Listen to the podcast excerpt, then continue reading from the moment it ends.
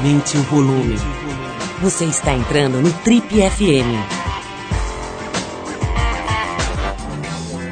Bom, essa semana a gente mostra para vocês um papo absolutamente inesquecível que a gente bateu aqui com um dos ícones maiores do cinema brasileiro. Estamos falando do Paulo César Pereio. Pode ser que a galera mais nova aí não conheça tanto, mas quem passou dos 30, 35 certamente se lembra do Paulo César Pereio, que deu uma sumida durante um tempo, voluntariamente se isolou numa cidadezinha de interior e voltou há cerca de três anos, mais ou menos, para o cenário do cinema, das artes cênicas, é, inclusive com um programa de televisão num canal a cabo. O cara é fundamental na história do cinema nacional e é o nosso entrevistado das páginas negras da Trip desse mês de setembro e hoje aqui no Trip FM. Bom, e também hoje por aqui nosso repórter excepcional Arthur Veríssimo volta com seus boletins dos cantos mais remóticos e exóticos do mundo. Dessa vez, nosso perdigueiro farejador fala direto de Lhasa, capital do Tibete. É, Tibete, como você sabe, né, ocupado, tomado pela China, uma região que está passando por momentos políticos bastante complicados exatamente agora e Arthur Veríssimo está por lá reportando. E enquanto Arthur nos conta sobre a situação lá em Lhasa, nosso diretor comercial Antônio Bonfá traz um boletim com tudo de mais importante que aconteceu durante o Campeonato Brasileiro de Snowboard que rolou na semana passada na Argentina. Daqui a pouquinho também por aqui o presidente e fundador da organização não governamental SOS Mata Atlântica, Roberto Clabin, falando sobre meio ambiente e biosfera, uma das categorias do Prêmio Trip Transformadores que volta agora com tudo, aliás, na sua segunda edição. Vai ser em novembro agora. Bom, antes da gente conversar com o Roberto Clabin, vamos tocar uma música da banda Three Dog Night, formada em 69 nos Estados Unidos. Essa banda durou até 76 e todos os 14 discos desse pessoal foram contemplados com o disco de ouro. Eles tocam um rock and roll pesado com raízes fortes no rhythm and blues e ficaram marcados por recriar clássicos antigos e lançar alguns novos compositores. Por aqui a gente separou a faixa Chambalá do disco Cian de 73. Depois do Three Dog Night tem Roberto Clabin falando sobre meio ambiente e biosfera, uma das categorias do prêmio Trip Transformadores. Vamos lá, Three Dog Night.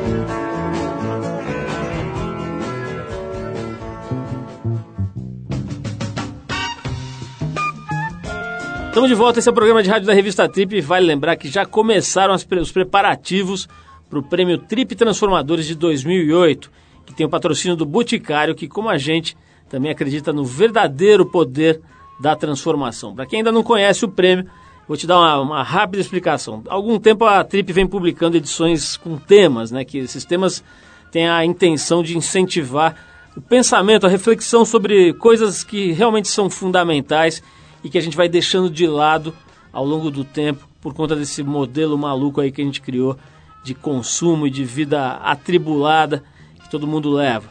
A ideia é propor e fomentar algumas ideias para melhorar e para equilibrar um pouco mais a vida de todo mundo, a nossa relação com os outros, com o ambiente, etc. Né? Quer dizer, dar uma pensada sobre coisas que fazem diferença.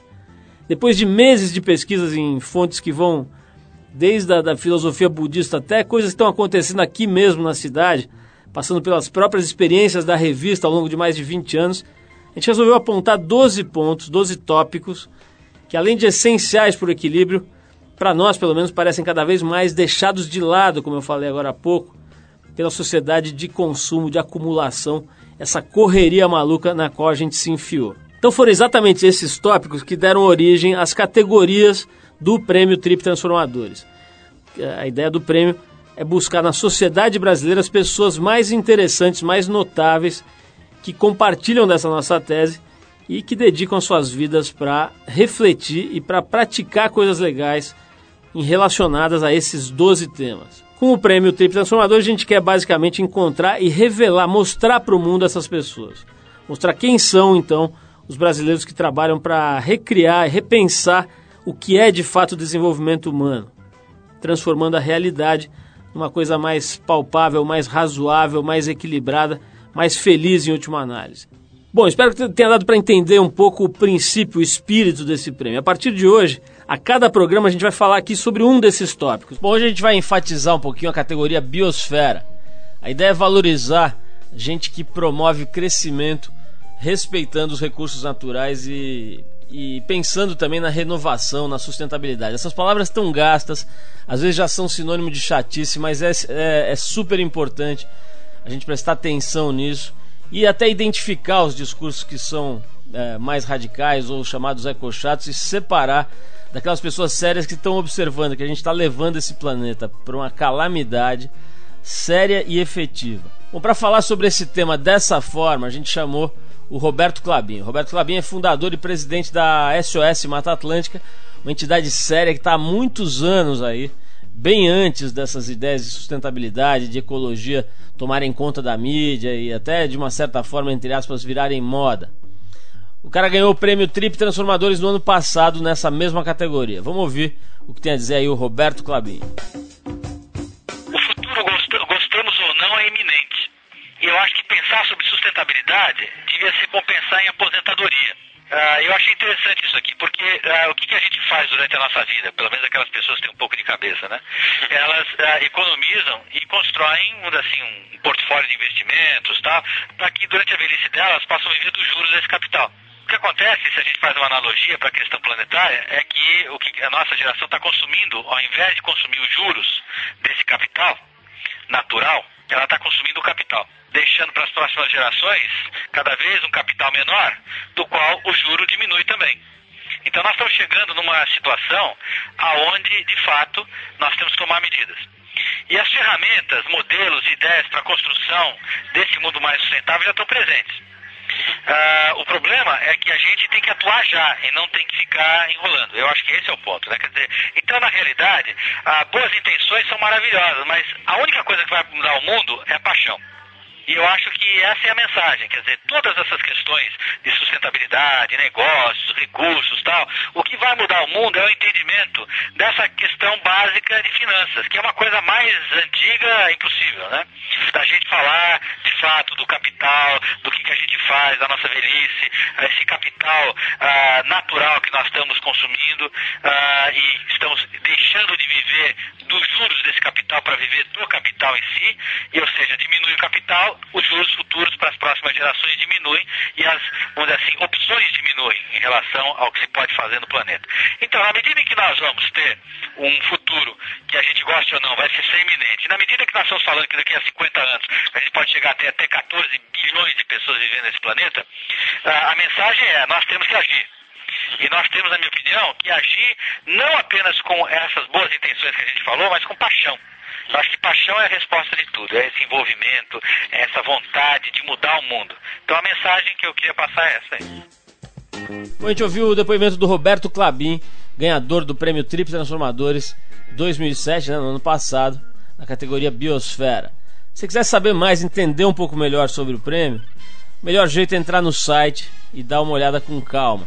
Você vai ver as categorias todas, você vai ver tudo explicado, o conceito dessa espécie de homenagem. A ideia é mais uma homenagem, é tornar público, tornar mais conhecido o trabalho de gente absolutamente especial, que presta atenção no mundo, que prioriza as coisas mais fundamentais.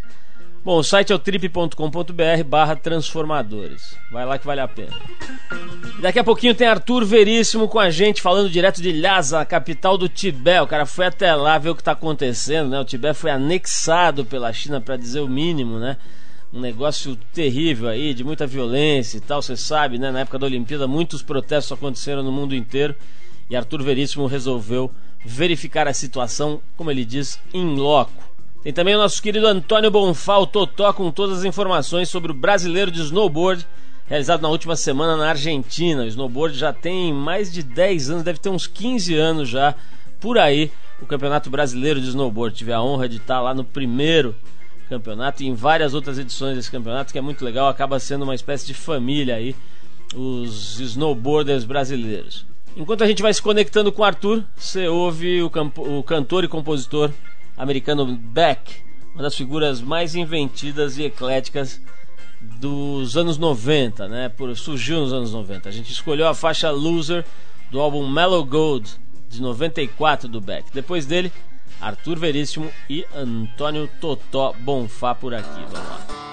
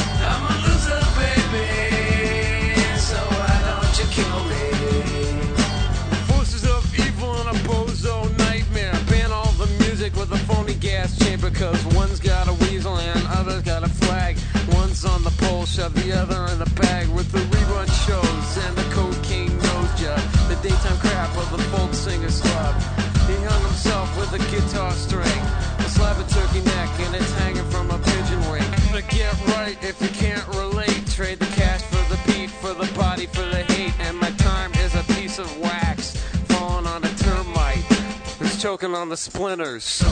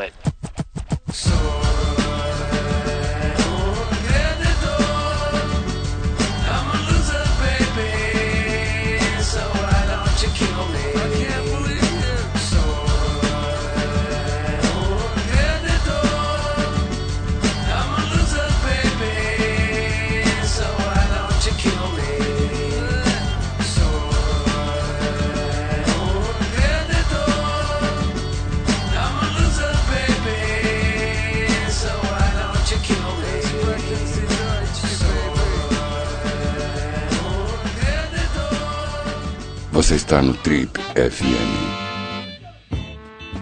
Estamos de volta, esse é o programa de rádio da revista Trip e agora a gente vai direto para a cidade de Lhasa, capital do Tibete, estado, né, um, um, país anexado, tomado, arrancado do seu próprio povo pela China.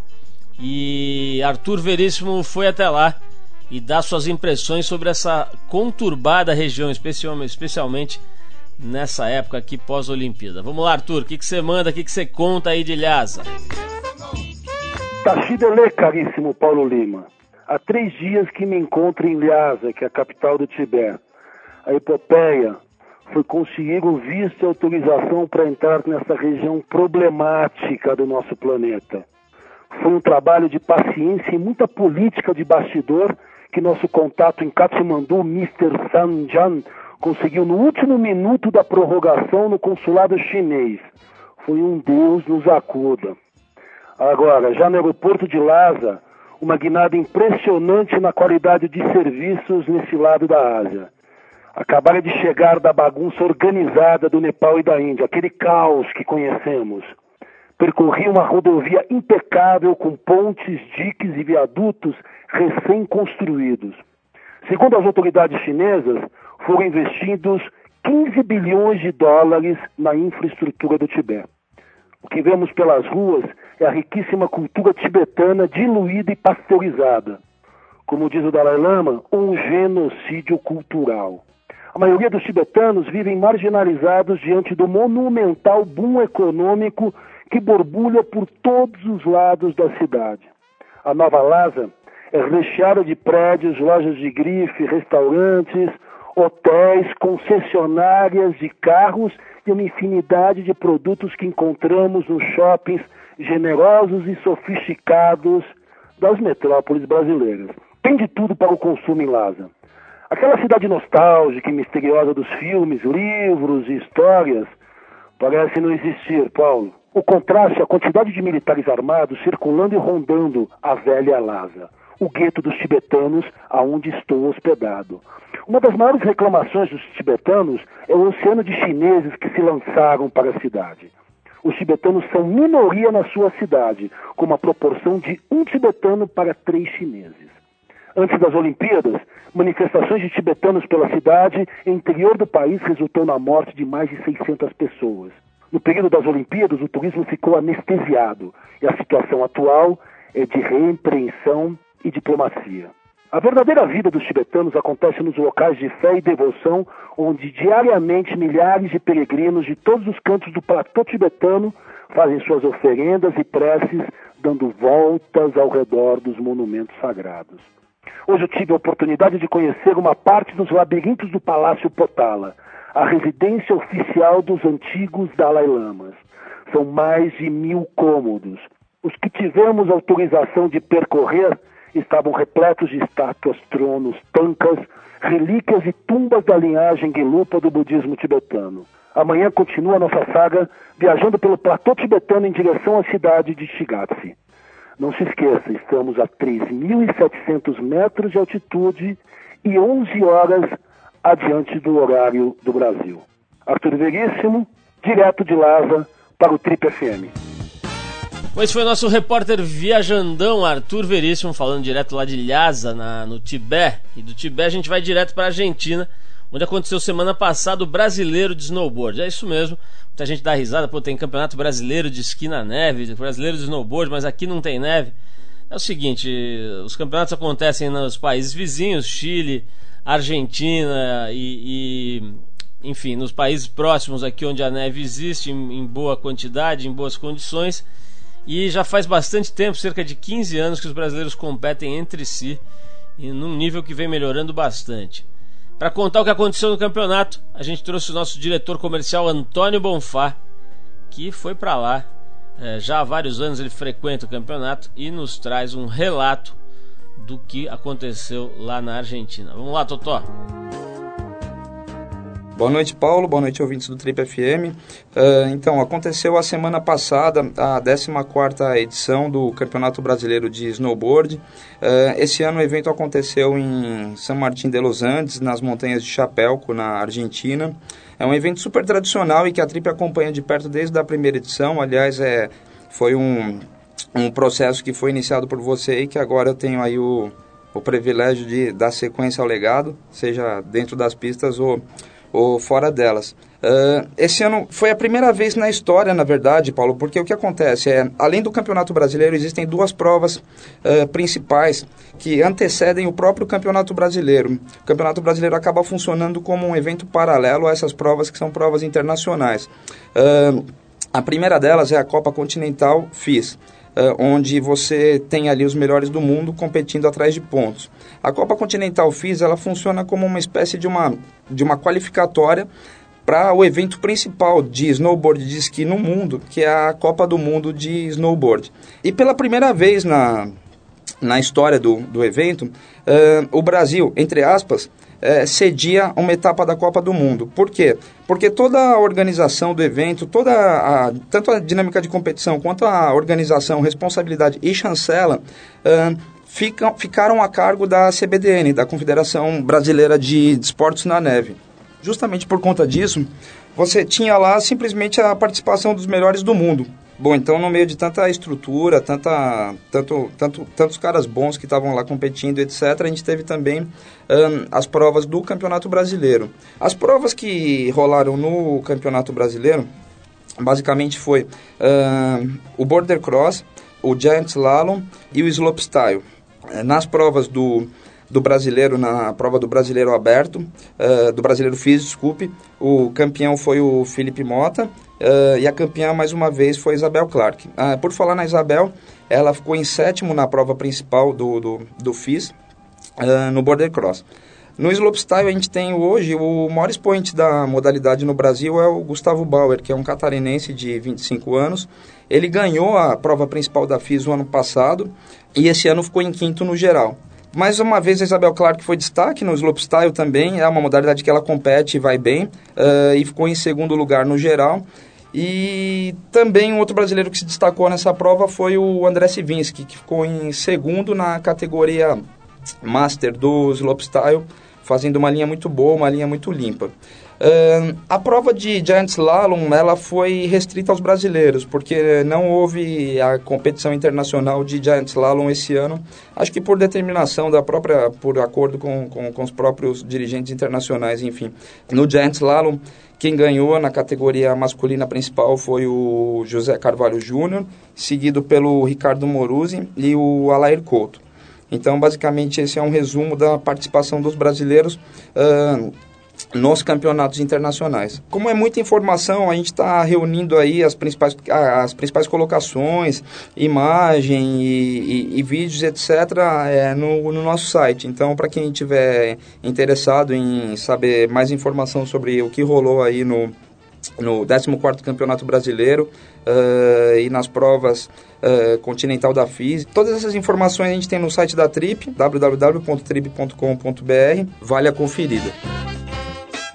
Mas foi o Antônio Totó Bonfá, skatista, snowboarder e também diretor comercial aqui da Trip com as notícias sobre o Campeonato Brasileiro de Snowboard. Daqui a pouquinho a gente relembra o papo incrível aqui, muito engraçado e muito inteligente do Paulo César Pereio, ícone do cinema nacional e também capa da Trip desse mês, uma figuraça que vale a pena ouvir.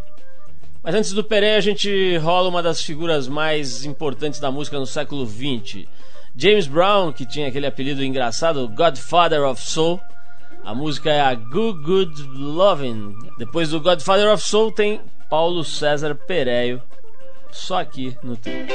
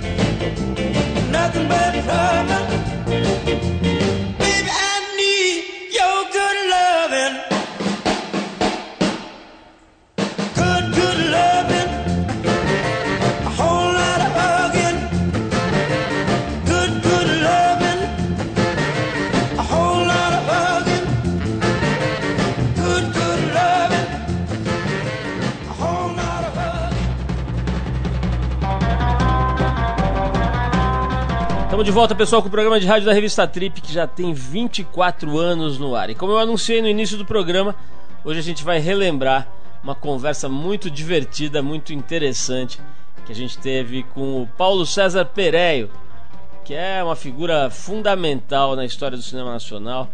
O cara tem um programa de televisão no Canal Brasil muito interessante e está na capa e numa entrevista bem legal aqui na Trip desse mês.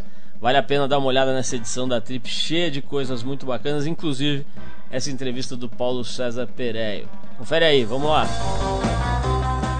Antes de mais nada, o pessoal te chama de Pereio ou de Paulo. Como é que você prefere ser chamado? Pereio. Pereio mesmo. Pereio, é, Que é um apelido, né? Pereio? sim. Eu tava. É engraçado isso, é uma história. É porque eu tinha um. Eu, eu tinha um defeito no nariz, não respirava pelo nariz, eu estava sempre de boca aberta. E eu tenho um caminhar um pouco tombado, então me apelidaram de nego velho. E a minha irmã, que não falava direito, chamava de Vê velho. E ele brincando, linguagem afetiva, sabe aquela coisa? Vê velho, pereio, peio, tem jeito de nego velho. E aí pegou a palavra pereio. Olha só. E eu, quando tive que botar um sobrenome, eu usei o Pereio, porque, sei lá, é uma coisa que. Diferencia, né? Denunciava um certo afeto. É, inclusive, era uma coisa autorreferente, afetiva, entende?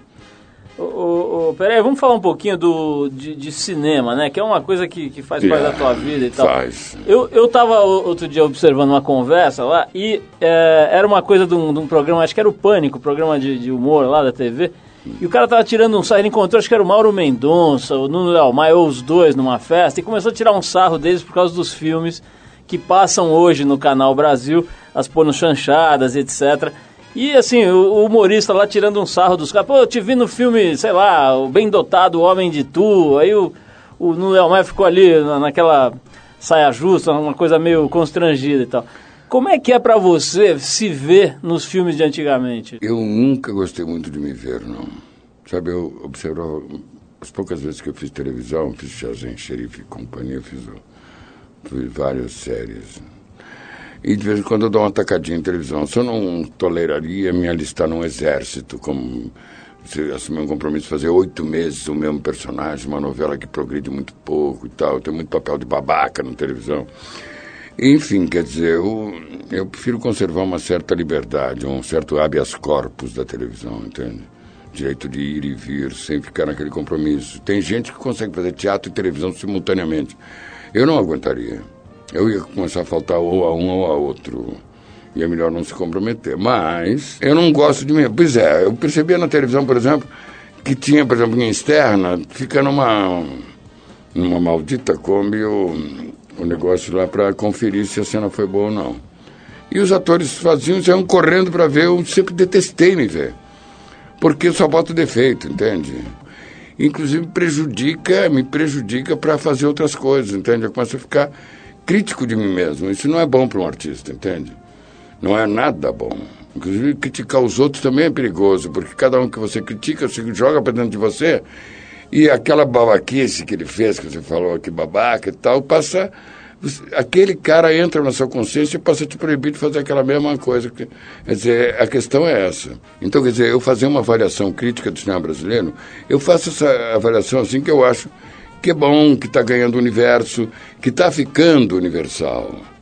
E eu acho também que as coisas mais regionais, mais, sabe, são que refletem muito mais o universo. Pereira, tem alguma coisa recente dessa produção mais atual, contemporânea do cinema brasileiro que te tocou de forma especial? Quero falar sobre o filme da Denise Garcia, Sei. Tô Feia, Mas Tô na Moda, que eu achei fantástico. Aliás, esse, esse movimento hip hop, essa turma funk, hip hop, mas o hip hop engloba né? muito tudo, entende?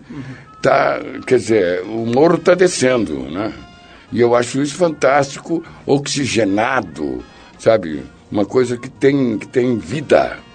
Peraí, eu falando dessa coisa do Morro Tá Descendo e tal, tem alguns filmes importantes, como Cidade de Deus, né? Que ganharam mais espaço, inclusive Sim, eu exterior, gosto né? muito. Eu acho isso muito importante que a gente que a gente ganhe o mercado universal e que tenha categoria e qualidade.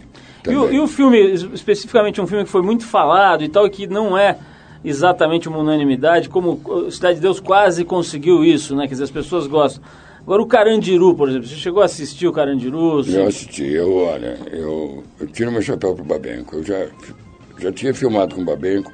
Eu sou um sujeito implicante, eu sou um cara chato para filmar e tal. Eu, às vezes, eu, eu próprio não me aguento. E eu impliquei um pouquinho com o Babenco, mas o filme Lúcio Flávio que eu fiz, eu acho um grande filme. Perigosíssimo de fazer, porque tinha muito, muito neguinho que é personagem do filme, que estava em cana querendo sair. E o Mariel estava vivo, entende? E estava em cana. Casca grossa Mas é, o Babenco arriscou bastante e teve, inclusive, que, que negociar certas coisas, entendeu? Então, quer dizer, e naquela ocasião, o, o, Babenco, o, o Babenco mexeu em Casa de Abelha, né? Pereira, Mas tem, eu acho que Carandiru é um grande filme.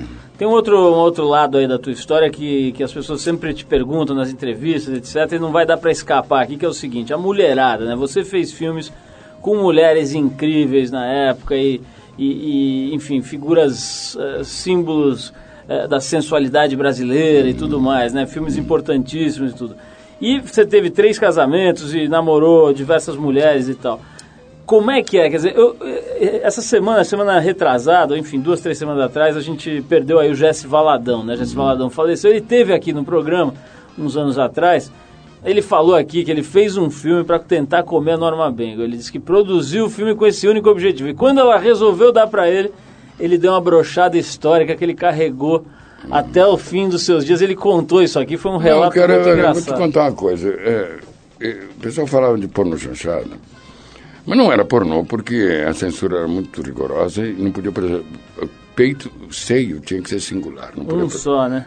e bunda e até um certo ponto chega e pentelho nem pensar. Piroca, então, pô, genitália, nem, pô, esquece. Quer dizer, não era pornô. Pornô é outra coisa. Mas, e chanchada, para mim, é a escola fundamental do cinema brasileiro. Porque o que, que é uma, uma estética, uma escola? É, começa com uma obra, depois tem a imitação, a imitação da imitação da imitação resulta numa tendência estética, numa escola, né? E eu acho que a grande escola do cinema brasileiro é a chanchada. Veja só, o, eu acho que os filmes do Mel Brooks se apropriaram muito dessa tendência, não só do Mel Brooks, como outros realizadores de Hollywood, do, do cinemão americano, se apropriaram dessa irresponsabilidade com a verdade, com o legítimo, com as coisas, quer dizer, com uma imitação do real, com, mas também se referindo a, a como as coisas realmente são. É uma linguagem. Portanto, quer dizer, essa coisa pejorativa, dizer pornô chanchado, eu acho uma babaquice. Entende?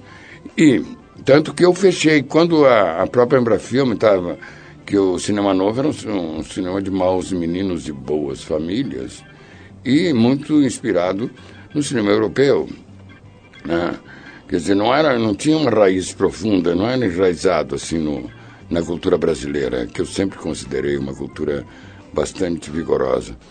E eu achava que a chanchada era, tanto que eu fechei com esses caras. Só que também tinha, tinha um certo baixo astral. Mas eu sei que aqui em São Paulo fazia um cinema que os homens não cobravam. Sabe? Chamaram umas, chamavam umas putas para fazer os personagens femininos. E os homens iam para... Desfrutar, para desfrutar. Isso, isso nunca passou pela minha cabeça, meu velho. Eu, sabe, isso aí, inclusive, quer dizer, seria uma compensação salarial até. Não, nunca. Inclusive, eu sou um Uma cara- remuneração variável. É, mas é o seguinte, eu, eu sempre fui muito romântico. Eu, sabe, eu nunca fui queijo. ao- Quer dizer, teve uma fase que eu, que eu também, pô, a gente com 18, 19 anos, tá sempre com tesão, né? Eu batia umas três punhetas por dia, ainda tentava comer Após duas as refeições, né? É, eu pensava em sexo durante as refeições, inclusive. Eu pensava, de cinco em cinco minutos, eu só pensava em sexo, inclusive durante as refeições. Pô, você olha, por exemplo, lá no, no Walter Mantini, tem, uma, tem um picadinho que chama picadinho erótico, porque vem com uma banana, assim, é, a milanesa, que parece uma piroca. Então, a gente chama de picadinho erótico. Tudo bem, né? Quer dizer, é, o erotismo está presente por aí. Aliás, o Jung chamava de energia psíquica de libido.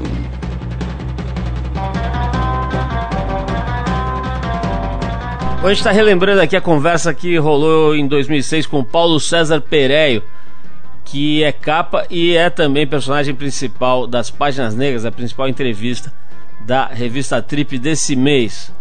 A gente já volta com o Pereio, mas antes a gente vai tocar uma música de uma figura, no mínimo, improvável. A maioria do, dos nossos ouvintes deve lembrar do ator William Shatner, que ficou famoso no cinema e na televisão no papel do Capitão Kirk da série Star Trek, na Jornada nas Estrelas. Mas o que nem todo mundo sabe é que nas horas vagas o comandante da Enterprise gostava mesmo de cantar. Em 2004 ele se juntou com mais alguns músicos, entre eles o multi-instrumentista Ben Folds, e fez um álbum bem interessante que se chamava Has Been. A gente separou para você conhecer ou para ouvir de novo a faixa Ideal Woman. Depois então do Capitão Kirk tem mais Paulo César Pereio aqui no Trip. Dá uma ouvida nessa, nessa música aqui, Ideal Woman. Vamos lá. I want you to be you. Don't change because you think I might like you to be different. I fell in love with you. I don't want you blonde. I don't want you not to swear, not to sweat. It's you I fell in love with. Your turn of phrase, your sensitivity, your irrational moods. Well, maybe that could go. But everything else, I want you to be you. I want you to dance whenever you feel it.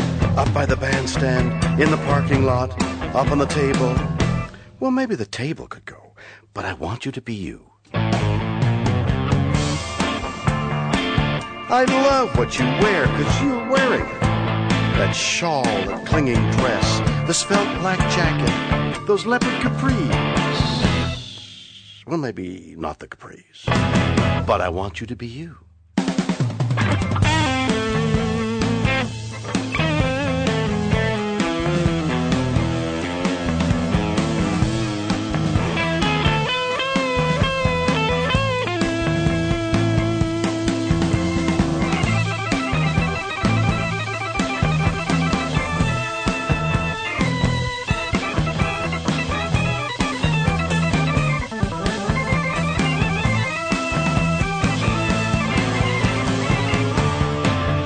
I love what you eat. You want yogurt, you got yogurt.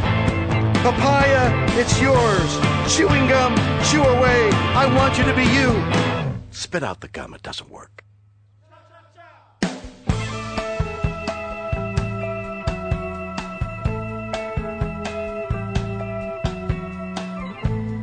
When you sleep, you are the most beautiful.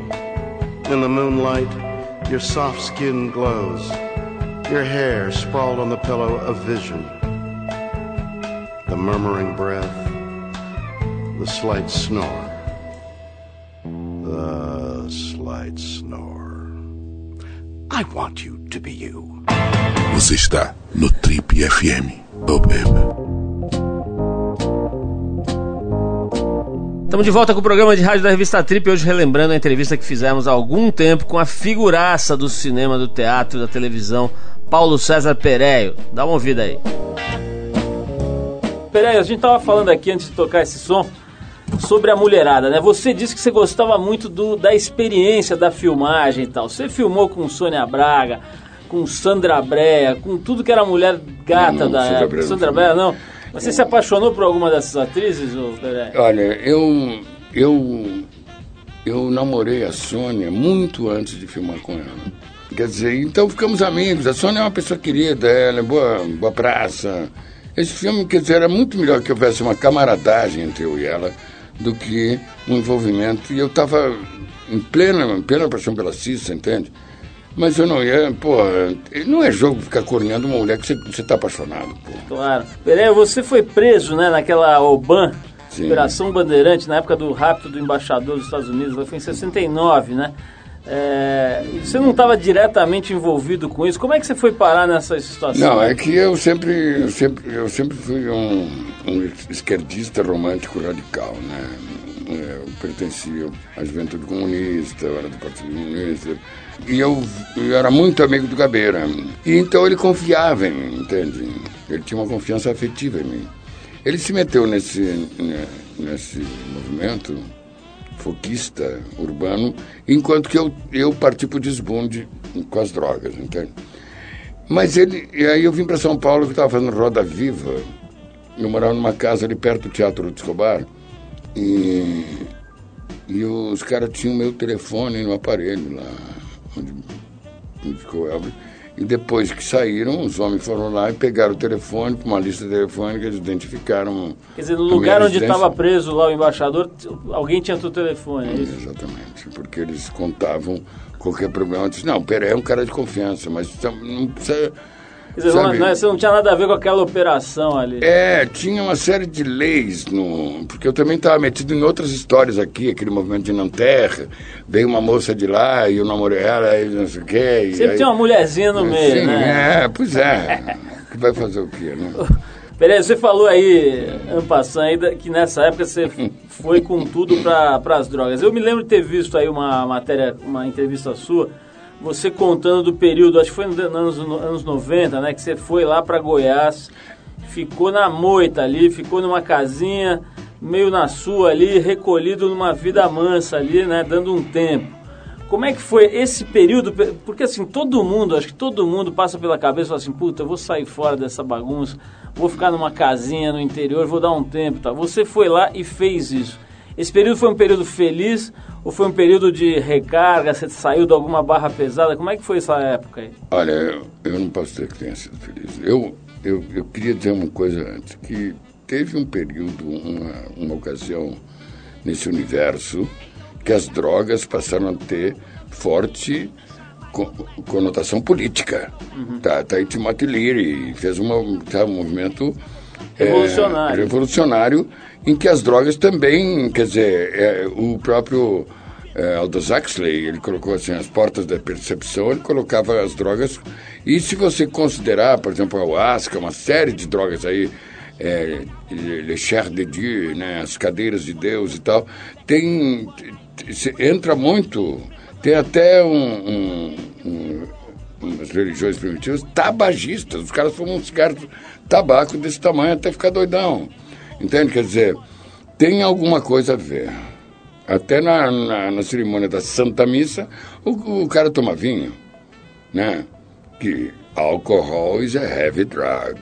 E até certos animais fazem lá a cachaçinha deles, botam para fermentar. Parece que qualquer civilização humana conhecida tem algum elemento alterador de estado É, na sua cultura. É, sim. Mas, quer dizer, e eu também entrei nessa, mas evidentemente que tem um momento que, que o, o corpo começa a Agora, você falou... vacilar. Então eu fui para lá porque, eu, eu, sabe, eu, tem, tem também a, a turma, o seu grupo passa, passa a ser o grupo que usa, que tem, que te, que te dá, quando você está querendo parar, eu disse, porra, mas eh, toma aí uma cervejinha, né? Mas cerveja, eh, que nem o cara lá no, no programa de entrevista, o cara tava fudidaço, de repente tava ótimo. Eu disse, o que, que você fez?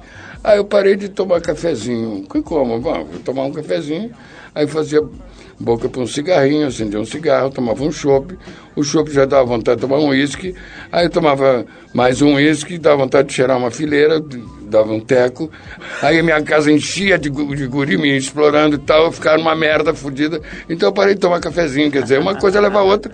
Quer dizer, pô, eu morava no Catumbi, cara. Quer dizer, Santa Teresa, mas eu, eu elegi o Catumbi, perto da Mineira, entre a Mineira e a Coroa. Eu era amigo do pessoal do CV. Quer dizer, a coisa caía na minha mão, não precisava nem pedir, entende? E achei melhor parar. E para parar eu, eu me isolei. Eu fui lá para o interior do, de Goiás, fiquei numa cidadezinha meio, meio fantástica, olho d'água e tal. Peraí, eu tenho, falando em veículos aqui, tem um veículo novo aqui que você lançou. O pessoal lá da editora do Bispo me mandou um exemplar desse livro é, que conta um pouco da tua história de uma forma muito original. O livro se chama, começar do nome, né? O livro se chama Por que se mete porra? Delicadezas de Paulo César Pereio, livro da editora do Bispo, que é um livro que tem uma direção de arte muito legal da Pink Weiner, que é uma das donas lá da editora, junto com o Chico Sá, nosso amigão aqui, nosso querido Chico Sá. E você lançou esse livro. Como é que é? Isso aqui é uma espécie de diário, uma espécie de compilação de cacarecos, fotografias e bilhetes. Como é que você classifica essa obra aqui? É que, olha, você observa que não tem ordem cronológica.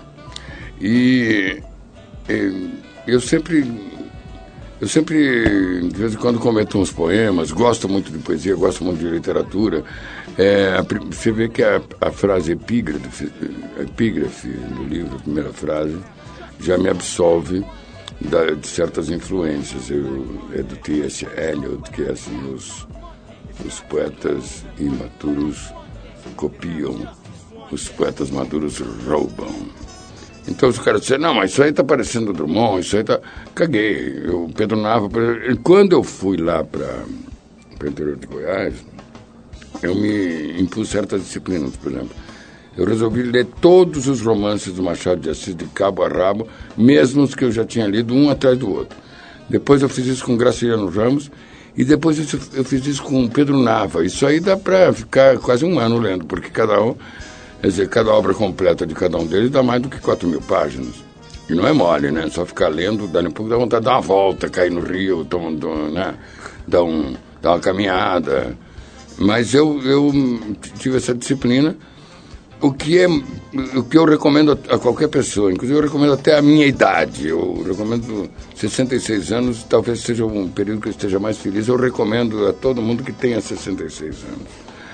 Mas, veja bem, é, eu sempre também escrevo, sabe? De repente eu tenho. é, eu, eu, eu fiz jornalismo, eu escrevi no Pasquim toda semana. Era meio torturante porque tinha, é, fechava é, quinta-feira às seis da tarde. Então eu ia me estressando um pouco, porque eu tinha, como eu sou muito oral, eu tinha a mão meio travada. Mas eu tive um acidente de automóvel que quebrou minha cara toda.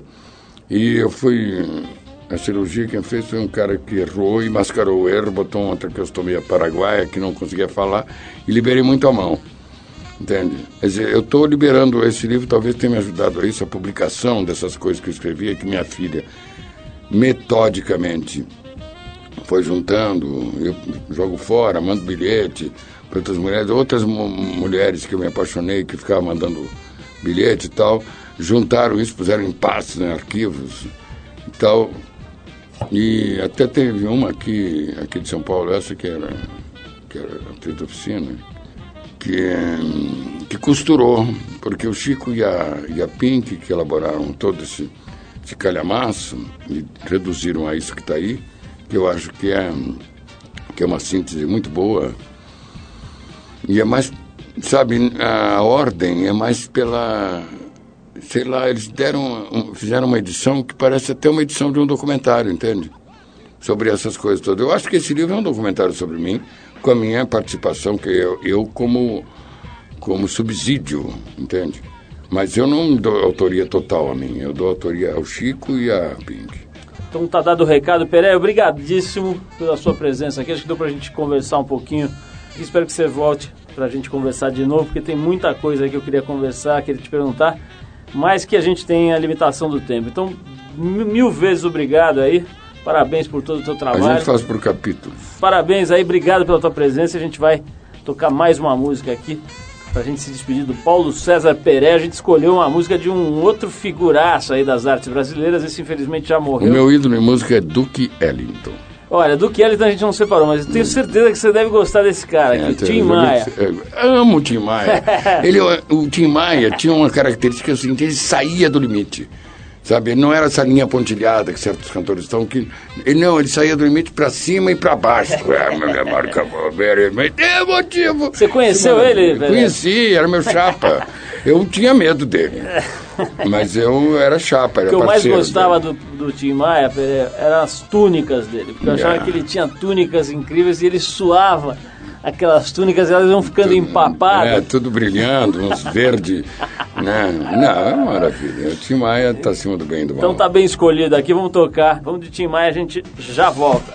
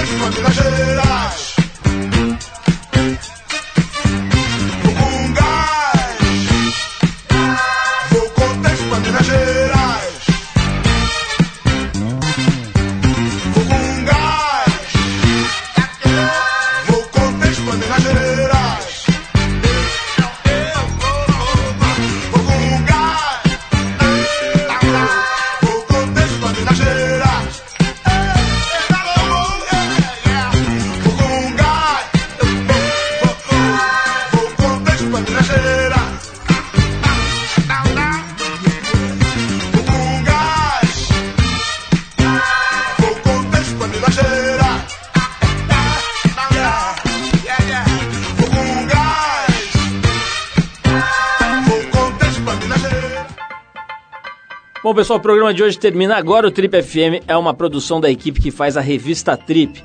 Apresentação Paulo Lima, participação excepcional Arthur Veríssimo, coordenação Endrigo Kiribras, produção e edição Alexandre Potashev.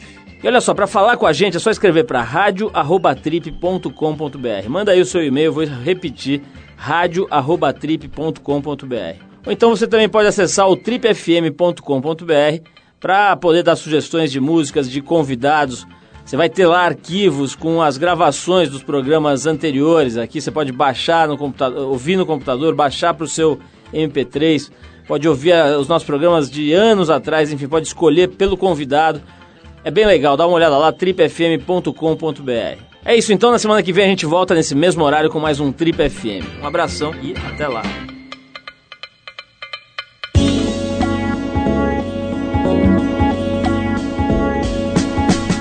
Você ouviu Trip FM.